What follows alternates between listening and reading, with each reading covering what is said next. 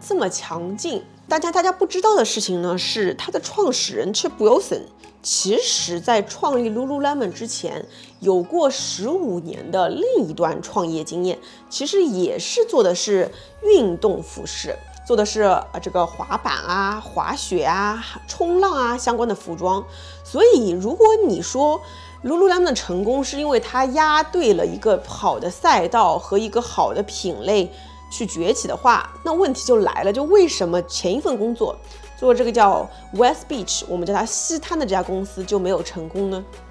那到底这两者创业之间有什么区别？是什么核心的变化造成了 Lululemon 这次创业如此成功呢？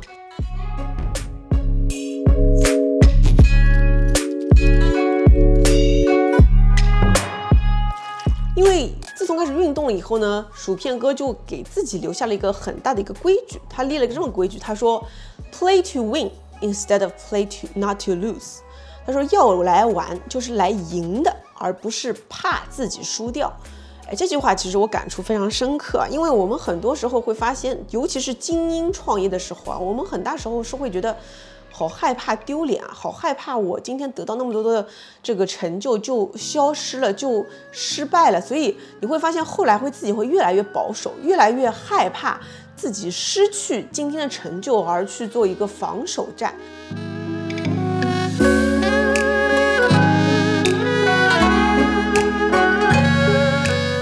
所以你今天要看一个人创业，他如果第一天就能做出那个手感，我觉得几乎是不可能的，一定是要前期。很大程度在这个行业里面，对这个产品、对这个消费者很深的洞察和 sense 积累下来，才能真正做好产品。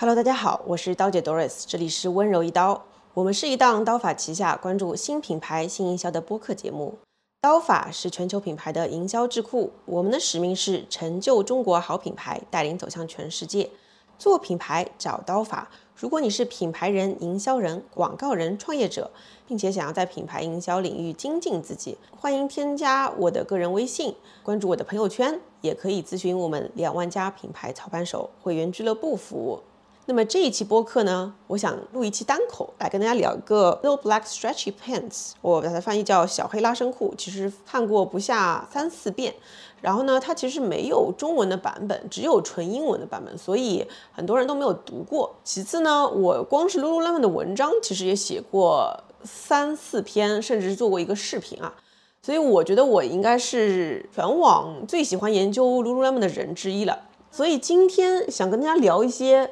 Lululemon 大家不为所知的一些事儿，或者说我是怎么看待 Lululemon 它的成长和崛起的。首先就是为什么非常关注 Lululemon 啊？它有几个特点。呃，第一个是最近大家应该有听说过，在二零二二年的七月，Lululemon 其实已经超过阿迪达斯，成为全球第二大市值的运动服装品牌了。它创立其实是一九九八年。那到今天其实才二十四年，就已经达到了这样一个成就，所以说首先来说是非常牛逼的。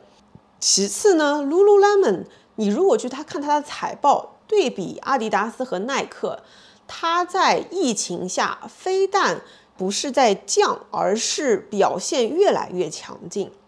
在过去的十二年，Lululemon 的收入复合增长率。年增长率达到百分之二十五，每股收益复合年增长率是百分之三十。那你去看一下它的上年财报呢？它的利润率有多强劲啊？它的毛利率百分之五十七，EBITA 利润率是百分之二十六，净利润率呢是百分之十六。那你再对比一下 Nike，Nike 它的毛利率是百分之四十五，EBITDA 呢是百分之十八。净利润率是百分之十四，其实都是比不过 Lululemon 的。那么 Lululemon 呢？它创立以来，其实也用了一种非常独特的模式。我们在播客里面多次提到过，叫 DTC 模式，就是直接触达消费者，去掉中间商的这样的一个模式。那么大家如果了解的话，也知道，其实，在 Nike 和 Adidas 这两年呢，他们也在非常激进的推进 DTC 这个模式。包括我们的安踏，其实这两年也非常激进在推进。那么关于 DTC 这个概念呢，我这边就不多说了。呃，我们后面可能会做一期播客，专门来讲一下 DTC 模式和为什么啊，这是大势所趋的一个方向。大家如果想听的话，可以在评论区说一下，呃，想听 DTC，那我们就会尽快的安排上。那么话说回来啊，Lululemon 这么强劲，大家大家不知道的事情呢，是它的创始人 Chip Wilson。其实，在创立 Lululemon 之前，有过十五年的另一段创业经验，其实也是做的是运动服饰，做的是呃这个滑板啊、滑雪啊、冲浪啊相关的服装。所以，如果你说 Lululemon 的成功是因为它押对了一个好的赛道和一个好的品类去崛起的话，那问题就来了，就为什么前一份工作？做这个叫 West Beach，我们叫它西滩的这家公司就没有成功呢？那到底这两者创业之间有什么区别？是什么核心的变化造成了 Lululemon 这次创业如此成功呢？当然，话说回来啊，后来 Chip Wilson 也因为他说话其实有一点夸张啊，比较激进，所以后来是被踢出了董事会了。所以今天来说，呃，Lululemon 的很多的战略性的成功其实跟他没有关系，但是我们。都跟 Chip Wilson 早期对 Lululemon 做的一些建设是分不开关系的。那么呢，今天呢，我想用一种特别的形式，就用一种讲故事的方法来跟大家讲讲。先来讲讲 Lululemon 这个创始人 Chip Wilson。Chip Wilson，我们后面给大家起个名字吧，叫他薯片哥 Chip。薯片哥他的人生是经历了些什么？就为什么会关注创始呢？因为我不是这两年从二零一九年创立刀法以来，我们就每年其实会聊呃上千个品牌，包括他们背后的创始团队。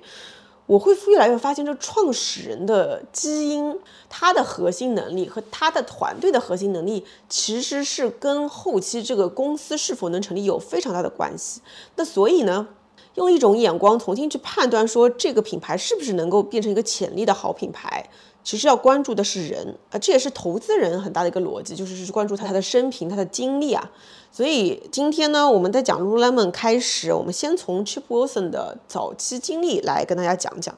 因为很多时候你会发现，大家来讲一个品牌它是否成功的时候，很容易去套进一个模式，套进一个概念，就是因为它成了啊，你怎么说都可以。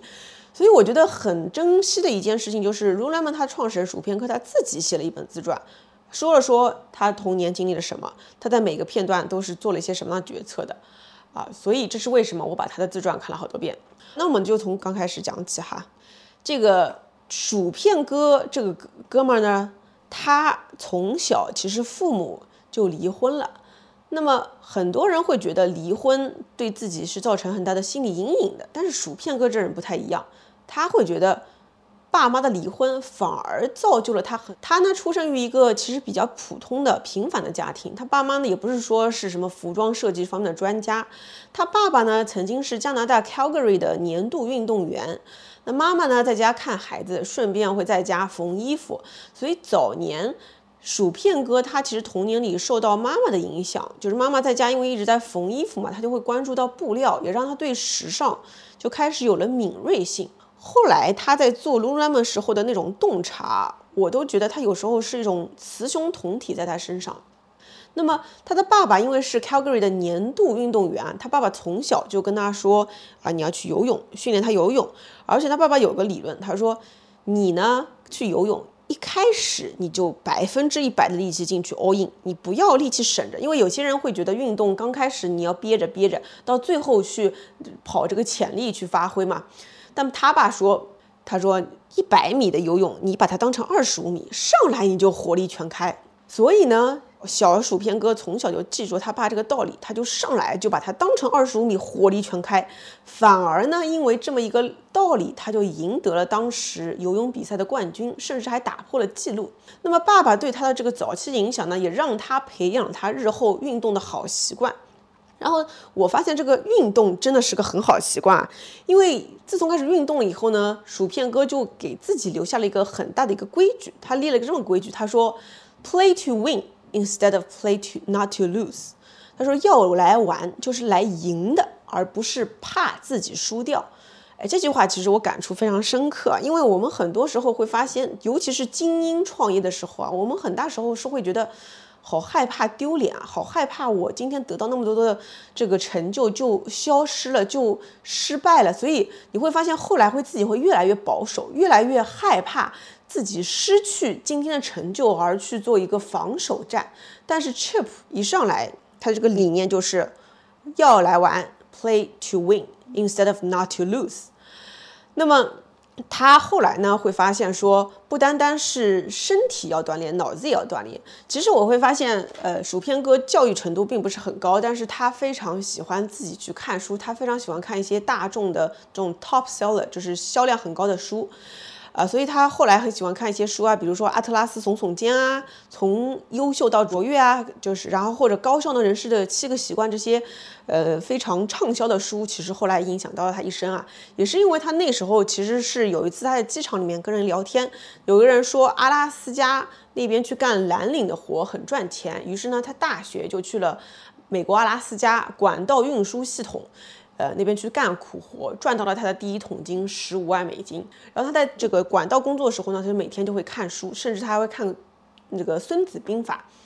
然后，所以在那时候呢，就开始看书了。然后呢，他毕业以后就在一个石油公司打工。他自称自己打工时候做的非常烂，他很想跟所有他工作过的人都道歉。他后来呢，也去读过商学院，但是后来发现自己财务这关始终过不去，最后修了个经济课。啊 我觉得这边很搞笑，因为我修的也是经济学，因为我觉得经济学是最好修的一门学科。他也是因为这个原因去修了经济专业的，我觉得有一种非常大的讽刺。然后呢，他爸妈当初搬去了这个加拿大 Calgary，后来爸妈离婚了，然后离婚他觉得非常受益呢，是因为他爸爸有了一个空姐的新任的女友，然后这个空姐每年都有五张机票可以让他到处飞，所以他当时呢就有个全球的视野。啊，因为他经常跟着爸爸和他女朋友一起飞嘛，然后他也会去做海淘。还有一件事情很有意思啊，就是你不知道的事情，其实是你童年爸妈有很多的行为影响，其实潜移默化会对你后期有很大的影响。就是他爸爸当年就非常喜欢参加旧金山的一个培训课程，叫 EST。这个 EST 啊，就回来以后，他爸爸就神神叨叨的一直说什么发现了生命的真谛，就是要活在当下啊。然后他爸爸当时甚至辞掉了自己工作，要去为这个 EST 工作，而且花了一段时间说要去寻找自己的灵魂。就当时 Chip Wilson 是觉得，就当时这个薯片哥觉得爸爸好奇怪啊，然后这怎么就这么身心灵啊？是不是上洗脑课程被洗脑的走火入魔啦？但他怎么都不会想到啊，后来他成功的 Lululemon 那趟创立创业的这个经历，正是跟正念、冥想，还有这些我们打引号的洗脑课程会有非常深的关系。然后呢？当时 Chip Wilson 的妈妈也有个新人，是在加州，美国加州。那么他一边跟着爸爸全世界跑海淘，一边呢又跟着妈妈去加州。他当时到了加州以后，就会发现说，加州有许多穿衣风格一定会影响其他地区。其实当时还没有今天有个叫 lifestyle clothing 这样的一个概念，就是生活方式服装。但是呢。薯片哥因为受他妈妈那个缝纫的影响，他就对服装很敏锐。他的那时候就会发现加州的这种海滩的一些这个风格，其实他就会觉得一定会呃后期影响全球。在一九七八年那会儿呢，他有一次去加州圣地亚哥拜访他妈，然后他看到加州的女孩都喜欢穿一种叫包裹短裤，就是 wrap shorts，非常好看。那那种 rap shorts 呢？我跟你描述一下，其实就是一条短裤，但它前面有点像裙子岔开的。于是呢，他就买了一条这样的短裤，跑到加拿大带给他的女朋友。他的女朋友叫 Cindy Wilson，呃，注意都叫 Wilson，但其实不是亲戚啊。呃，然后他的女朋友和朋友们都觉得很好看。于是呢，他这个商业敏锐性也是有的嘛，他就决定在加拿大 Calgary 做出同样的这个包裹短裤来卖。这就开始了他的第一份小生意。那么他是怎么开始卖的呢？刚开始，他跟他女朋友一起织，因为早期他不是看着他妈缝衣服嘛，所以他也会缝。但是他觉得这个自己缝的还是质量太差了，于是呢，他就去报纸上打广告，招募可以做精细活的裁缝。然后呢，呃，寄过去一块布，让对方来做个手艺活来测试一下。结果找来了一个意大利的这个裁缝，让他来缝裤子呢。他接下来就准备这个短裤去卖了。但他其实是不会做批发的，因为当时北美要做服装，其实都是用批发这个形式嘛，就说白了就是你提供给一个批发商，批发商再去卖。但他又没有这个路子，所以他就想了一个非常原始的办法，摆小摊位，跑到那个沙滩旁边、海滩旁边，然后给自己建了一个品牌名叫 Fine as Wine。这个 Fine as Wine 啊，我就又扯开点，是这个品品牌名字是怎么来的？因为他当时不是在阿拉斯加管道工作的时候嘛，当时有个大哥一直在旁边跟他讲，他说：“你看这个管道工作做得多好，做得多精美啊，就像红酒一样 fine，fine as wine。”所以他印象里面就是质量好就会有一个俚语叫 Fine as Wine，所以他的品牌名当时就叫 Fine as Wine，然后就摆了个小摊。这个小摊呢，英文叫 Lemonade Stand，就是卖柠檬汁的那种小摊位嘛。但他不知道啊，就是从那刻开始，他未来坚持的商业模式，这个叫垂直零售，或者我们后来叫 DTC 的啊，这个商业模式就是来自于今天这个小摊位，而他对于质量的要求，也正是来自于他心里这句默念的、一直默念的这句话，叫 “Fine as wine”，和红酒一样高质量。然后呢，这个卖着卖着呢，他后来又发现，他去加州的时候，发现冲浪的人的短裤很值得优化。呃，他发现男生的冲浪短裤尤其值得优化，于是呢，他就设计了一条叫 BBQ 短裤。这个 B B Q Q 短裤它有一个很重要的男性需要的功能，叫防止蛋蛋撞击。叫 anti-ball crushing，就是别让蛋撞了。今天 lululemon 短裤你会发现，男士短裤有个叫 A B C 裤的 anti-ball crushing，其实就是 A B C 裤，叫防防弹撞击裤。当时叫 B B Q 短裤，而这个短裤还有个功能，就是你穿了一面，你翻过来里面还能再穿。那等于说同样的价格，你除以二等于买了两条裤子。那么它的比如说产产品线开始延展了，那渐渐的呢，它也把它的摊位从一个呢延展到两个。就这样沿着海滩相关的服饰小摊位起家，这么做啊做啊，一做就是十五年。这其实就是鉴定了他第一份公司，这个 West Beach 也叫西滩这家公司，其实就是这么起来的。那么后来呢，他针对这个冲浪啊、海滩啊相关运动的服装越做越好了，他就正式成立这家公司，叫 West Beach 西滩。他当时有个愿望，就是三十岁。要自己开公司，四十岁就想要退休，自己财富自由，想干什么就干什么。所以他就想啊，我四十岁要退休，要干什么？要想要财富自由呢？那我今天只是有两个摊位，这个不够，对吧？我要加大自己的产量，自己单干也不行，需要合伙人。他觉得公司呢需要有人是很有这个创意和视野去做产品的。就是他觉得其实就是自己，然后呢，还有一个人呢要懂财务结构来做公司的经营，还有一个人呢是要比较喜欢打交道做销售和商务的。于是呢，他就找了两个合伙人，其中一个呢是他毕业当时打工的那个石油公司认识的。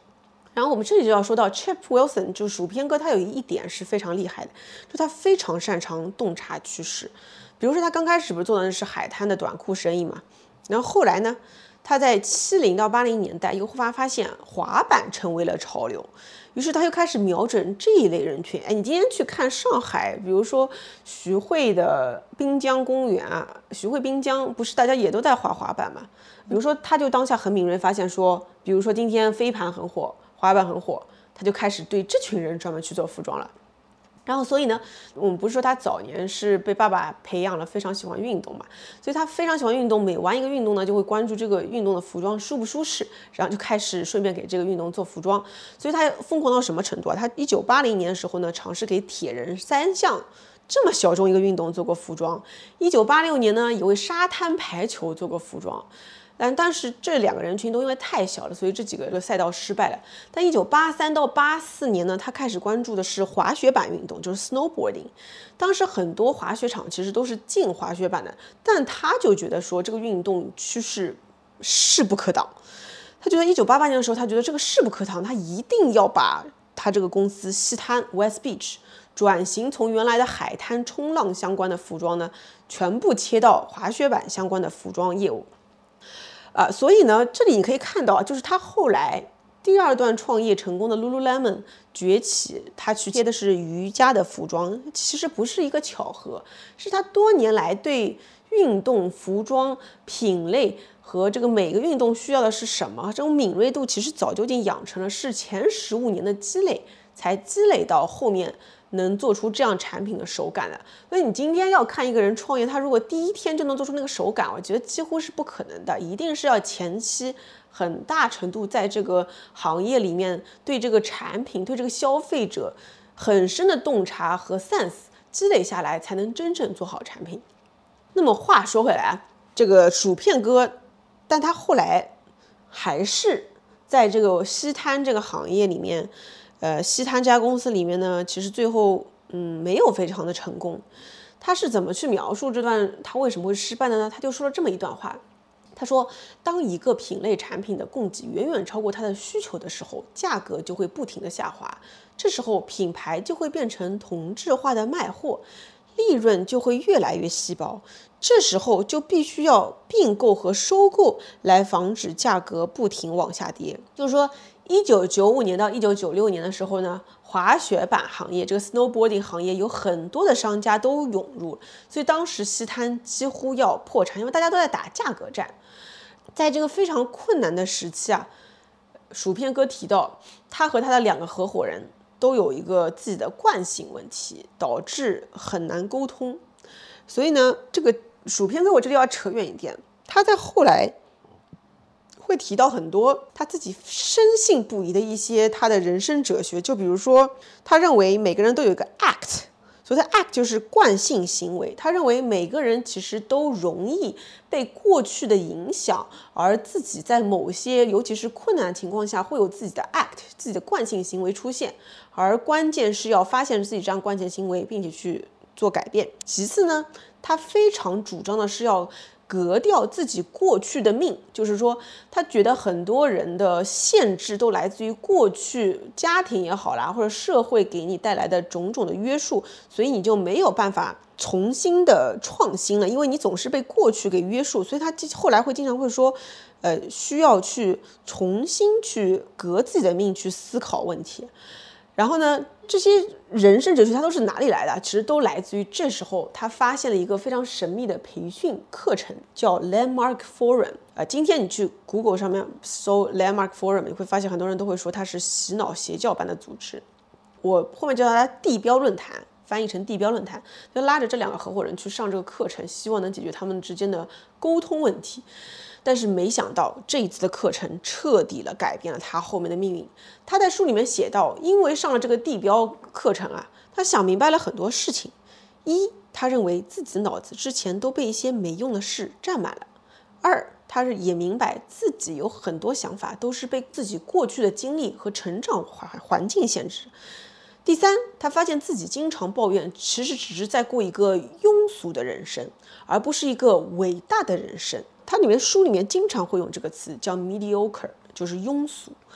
他后面坚持，包括在 Lululemon 的企业文化，它里面会一直写一句话，说要 from mediocrity to greatness，说要从一个庸俗的人生到一个伟大的人生。他甚至觉得 Lululemon 这份事业不能只是一个平凡的庸俗的一个事业，而必须要成为一个伟大的事业。你这里再回想一下，从他刚开始的他说的运动。他说要 play to win instead of play not to lose。我觉得他自从那个课程出来啊，他就有点被打醒了。他就觉得说，我之前其实都很保守的，我只是在保守的让自己不要输而已。而我真正要过一个伟大的人生的话，我需要用我的话来说啊，革掉自己的命，把自己过去的经历、成长环境限制通通卸载掉。而把重点的事情全放在如何创造一个伟大的产品和伟大的事业上。有时候人就这么一下子就通透了，就像乔布斯，他也是在后来很大程度的这个去打坐、去冥想、去身心灵去修炼的时候，突然之间想通了很多事情的。那么这一次的这个课程呢，让他声称啊，结束这个课以后，三个人沟通都顺利了很多，而且呢，他们都发现一件事情，就是。如果他还想要做一个伟大的产品和品牌的话，今天的公司文化已经不行了。他觉得这个公司文化很难传达再掉头了，而是要从头开始去建立，从第一天开始就要把公司文化建设统一文化的一个新的公司。所以呢，他们就决定卖掉 West Beach，啊，然后也就是说，他们走出了这个课程以后，他们都想明白了一些事情，就是觉得，哎，这个公司其实。呃，已经很成熟啦，很多东西都是有惯性的。啊，这边我又想扯远点，其实前两天刚跟一个创始人聊的时候，他就说到，比如说今天很多公司是先刚开始用互联网模式去做消费品，然后做着做着，他再想要去就是增肌减肥，然后来把自己的利润做高的时候，你会发现非常痛苦，是因为你的公司员工其实都有了惯性。都有了之前这种做法的惯性，其实人不是那么容易一下子改变的。你一个人改变其实是简单，但是你要让整个公司同时去做一个文化的转型，其实是相当难的。所以在这样的一个课程后面呢，他们就决定早点卖掉 West Beach，而且，呃，就薯片哥当时反思到说，没想到经营这个西滩十五年仍然都没有盈利，当中切换了那么多次赛道。当时呢，西滩也有资金链的问题，所以有一家叫。Mercantile 的私募基金希望占股百分之三十，收购这个西滩的股份。那么很快呢，这个基金里面公司的一个运营合伙人呢，也逐渐取代了薯片哥做了 CEO 的位置。当时西滩其实有百分之三十的收入都来自于日本啊，因为日本人你们都知道他非常喜欢玩滑雪板。但是九六年开始呢，因为日本货币的 yen 的影响啊，日本经济的下滑，所以西滩的收入也受到了很大影响。所以呢，他们后来就又决定要跟大公司去合并。那一家叫 Morrow 的公司出价一千五百万美元收了西滩。然后这次收购呢，让薯片哥在他自己的自传里面感叹到说：“品牌价值这个东西，除非有人愿意真金白银来买，否则只是纸上谈兵。”所以公司合并以后呢，其实薯片哥还是有一度想要不安分的让公司再调整赛道，从滑雪板赛道再。转型去做登山车相关的服装，感觉他也真的是不安分啊，一直在骚动，大家都不同意，就把他给赶走了。那么这次退出呢，薯片哥和他两个合伙人因为收购，每人拿到了一百万美金，呃，除掉税其实就是八十万美金，所以说。薯片哥在创立 Lululemon 这个超级品牌之前，其实经历了十五年的创业，最后也就赚到了八十万美元在兜里。这个八十万美元对普通人来说其实呃也不少，但是你想象一下，今天来说你十五年创业，最后其实就卖掉一个公司赚了八十万美元，其实真的不算多。你比起今天 Lululemon 全球第二的这样的一个市值来说，真的是非常少，对吧？那么在这个 West Beach 就是西滩整个创业如此的失败，到了这个后期 Lululemon 成功，到底发生了什么样一些变化呢？其实啊，我这边会总结，其实就是你看他第一份创业才拿到八十万美元，第二份创业竟然能后来变全球第二，为什么两份创业变化那么大？他没有在这个书里面非常直接的去总结，但是书因为我看了三四遍，我总结了其实有三大原因，第一个。就是早期一直切换赛道的经历，让他明白了一件事情：要建立品牌壁垒。因为他前面说到，就是只是找到一个品类机会，就并不代表一个生意就会长久。他在他的自传里说到这么一句话：，就是当一个品类产品的供给远远超过它的需求的时候，价格就会不停的下滑，这时候品牌就会变成同质化的卖货，就是变成 commodity，利润越来越稀薄，这时候就要并购收购来防止价格不停往下跌。那么这也是薯片哥为什么一直在切换赛道。所以在后期，薯片哥在再创 Lululemon 的时候呢，他意识到我做的不应该只是一个品类里的生意，而是要建立的是一个品牌。第二个区别，他参加了一个刚刚说的 Landmark Forum 地标课程洗脑课程，让他明白再次创业一开始就要塑造统一的企业文化。因为他意识到一件事，就是公司大了以后心就散了，大家想的和做的就不再一致，船大难掉头。与其如此呢，一开始就应该把自己的价值观这个一致的这样的文化去塑造起来。所以呢，在第二次创业的时候，他做了很多的事情，他做了很多 Lululemon 的黑化体系，包括他要求他的核心员工必须都要去上这个地标课程才能去入职。所以他做了许多文化统一的事情，这是第二个关键点。第三个关键点呢，他想明白了，第二次创业，他要坚持做 DTC，也就是直营的模式，而不是再去找分销商。他发现这个行业如果要去找分销商做批发生意，就会越来越被绑架，因为分销商一方面无法管控他们的价格和品牌形象，很容易把品牌做烂掉；其次呢，他会发现分销商因为总是想卖过去卖得好的货，不喜欢往前看创新，就会让他越来越拘泥于过去。而直营的模式也符合他想要企业文化。统一的一致思想，也适合他后期去建立他独特的品牌文化，而且离消费者更近，有利于品牌不停的创新和迭代。也就是这三点变化，让薯片哥在第二品牌 Lululemon 上达到了突破性的成功。那么他是怎么开始 Lululemon 呢？我准备在下一集用我重新的一个新的视角来跟大家讲讲。他是怎么去开始 Lululemon 和如何建立他的品牌文化的？今天很多人会把他归结于他的社群做得好，等等等等。呃，其实我觉得有比他更深的一些原因。那么在讲这个之前呢，我先总结一下我刚刚说的第一篇啊。我刚刚说的就是 Lululemon 的一个前传，也就是 Chip Wilson 薯片哥在创立 Lululemon 之前，他到底发生了什么事情？那么今天。很多人都会说 Lululemon 成功啊，因为它押对了瑜伽这个赛道，对吧？说它宗教级别的品牌社群运营，呃，它的 DTC 模式非常的领先。但是我们刚刚在讲些什么？就是我会非常好奇，是什么驱使他做了这样的选择？是什么让他有这样的一些坚守？因为。要做 DTC 模式，举个例子啊，要做直营这个模式，其实是很难坚持的，因为分销的话，批发生意会让你更快规模的、更高效率、更快规模的去增长，但是他却可以选择去放弃，啊，这是为什么？所以这是我要去看他的自传和去思考他当时在当下的情景下的所思。那么听完我今天讲的他的前传呢，你应该。也跟我一样找到了一些答案。首先，他押对他这个瑜伽这个赛道，可以说是他的决断，也可以说是他的运气，但更重要是他的厚积薄发。如果说他没有他前面十几年的疯狂的折腾啊，他从滑板啊到滑雪板啊、海滩啊、铁人三项啊等等等等都折腾过，他是不可能有后来在瑜伽这个服装里面如此的敏锐性的。而且他本人也是真心热爱着运动，并且喜欢在运动上去寻找最舒适的服装，所以最后他自己叫自己是一个叫运动的设计师，是一个 technical 的 designer。他觉得他不是一个嗯视觉美感上的设计师，而是一个技术的设计师。那他之所以选了 DTC 模式呢，其实也是因为。他刚开始就选择了这个摆小摊的位置，并且他在分销，我前面没有具体说，但其实他在做西摊这家公司的时候，在分销和批发上吃到了苦头，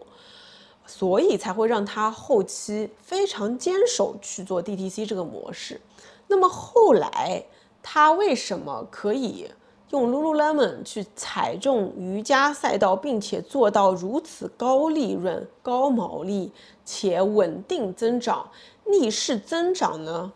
啊，欢迎大家可以关注我的博客“温柔一刀”。我们在下一集再跟大家讲讲 Lululemon 的后篇，就是 Chip Wilson 是怎么创立 Lululemon，是怎么开始从零到一的？